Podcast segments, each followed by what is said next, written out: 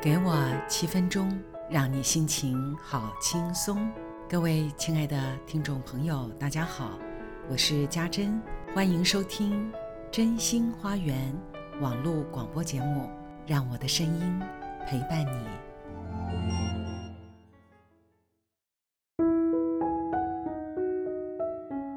晨曦为露，我为什么该躺在床上？忧心我的身体，或这个世界，在时间被记录下来之前，晨曦尾随着黄昏，而大地所有的生物都淹没在他们时间的可爱脉络里。这是传递赛斯资料的女诗人鲁伯所写的诗，收录在。梦进化价值完成这本赛斯书中，即便鲁伯心灵能力如此的成熟，他也在面临生命中不断出现的挑战，心情时而高昂，时而低落。当一个人呱呱落地，成为地球的新客人时，他就开始。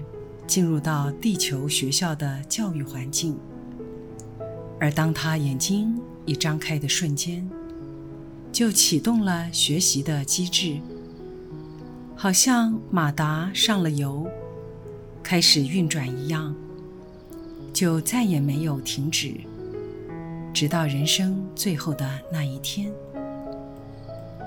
我们在学习什么呢？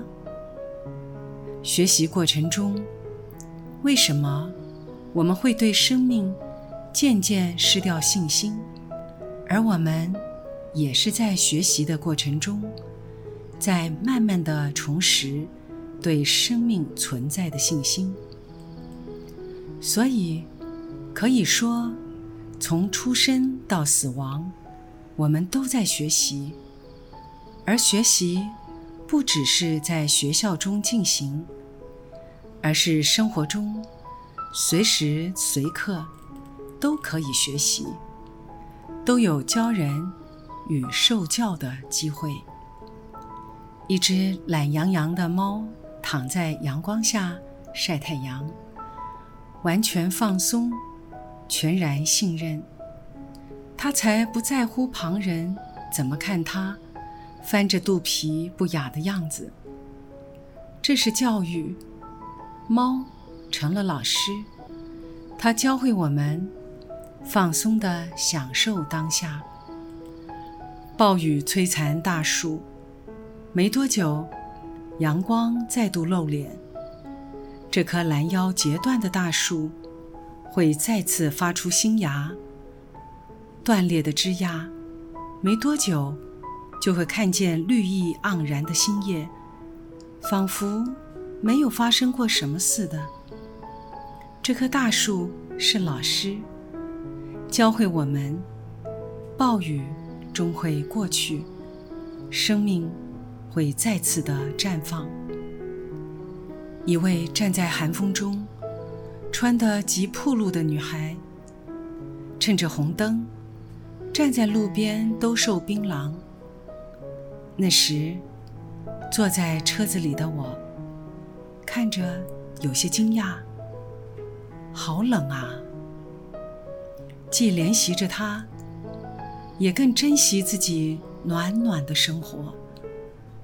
这是教育。这女孩是我的老师，她教会我珍惜拥有。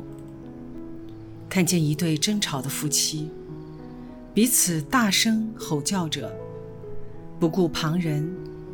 彼此恶狠狠地对待的模样，不知当年刚决定携手共赴人生时的心情，是否还在彼此的心中回荡着？相爱至深，才会相期至极吗？这也是教育啊！究竟相爱的人，为什么到后来？可以变成互相伤害的人呢？更尤其是他们对孩子而言，究竟这对父母在进行什么样的教育示范啊？